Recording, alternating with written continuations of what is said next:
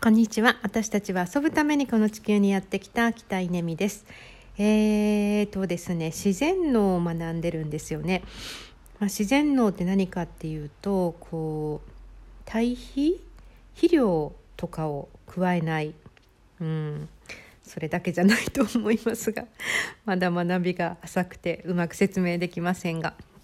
まあ要はあの野菜の力を生かして、えー、育てるっていう、まあ、そういうあの農法なんですけど。うんあのいやいやいやもうむちゃくちゃ深いんですよ。深くて。入り口の入り口に立ったところですけどヨシキングっていう先生から学んでます。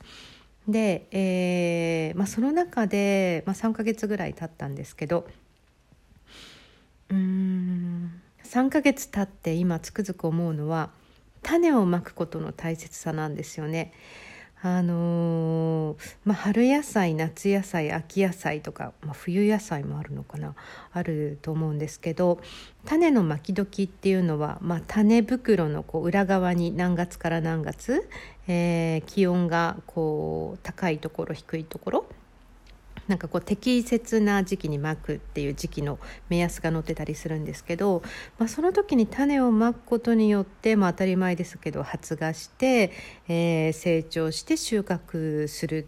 に至るっていうプロセスがありますよね。でこの種をまくっていう作業ってまあ何て言うのかな。私思い返してみてみても自分の人生で種から植物を育てるってなかった、うん、ある？まあもらった種をパラパラ巻いてみてああ出てきたみたいなことはあったかもしれないんですけど、まあ、いわゆる育苗って言ってあの黒いポットの中で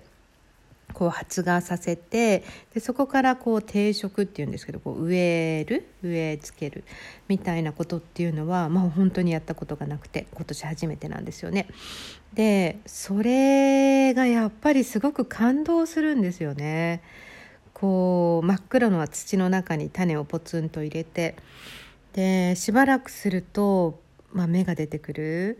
昨日もですねえー、一昨日なかったゴーヤが全然発芽しないなと思ってたら朝起きてみたらぴょこって出てて、まあ、それにむちゃくちゃ感動したりするんですけどそんな何て言うのかな。ああ種ってまけば芽が出るんだっていう、まあ、そういう感動みたいなのがあって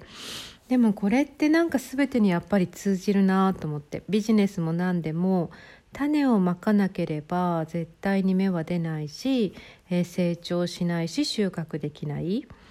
いかに種をまいてるかっていうことですよね。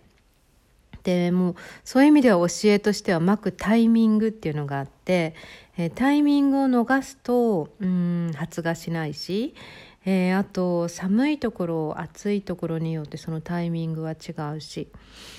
あとなんか人によってはねその種の向きとかあとあそうね満月の日にとか雨が降る3日前にとかですね なんかいろいろとあとポッケに入れて温めるとかなんかいろいろこう聞くとですねいろいろあるみたいでいや種恐るべしでもまあ種から始まる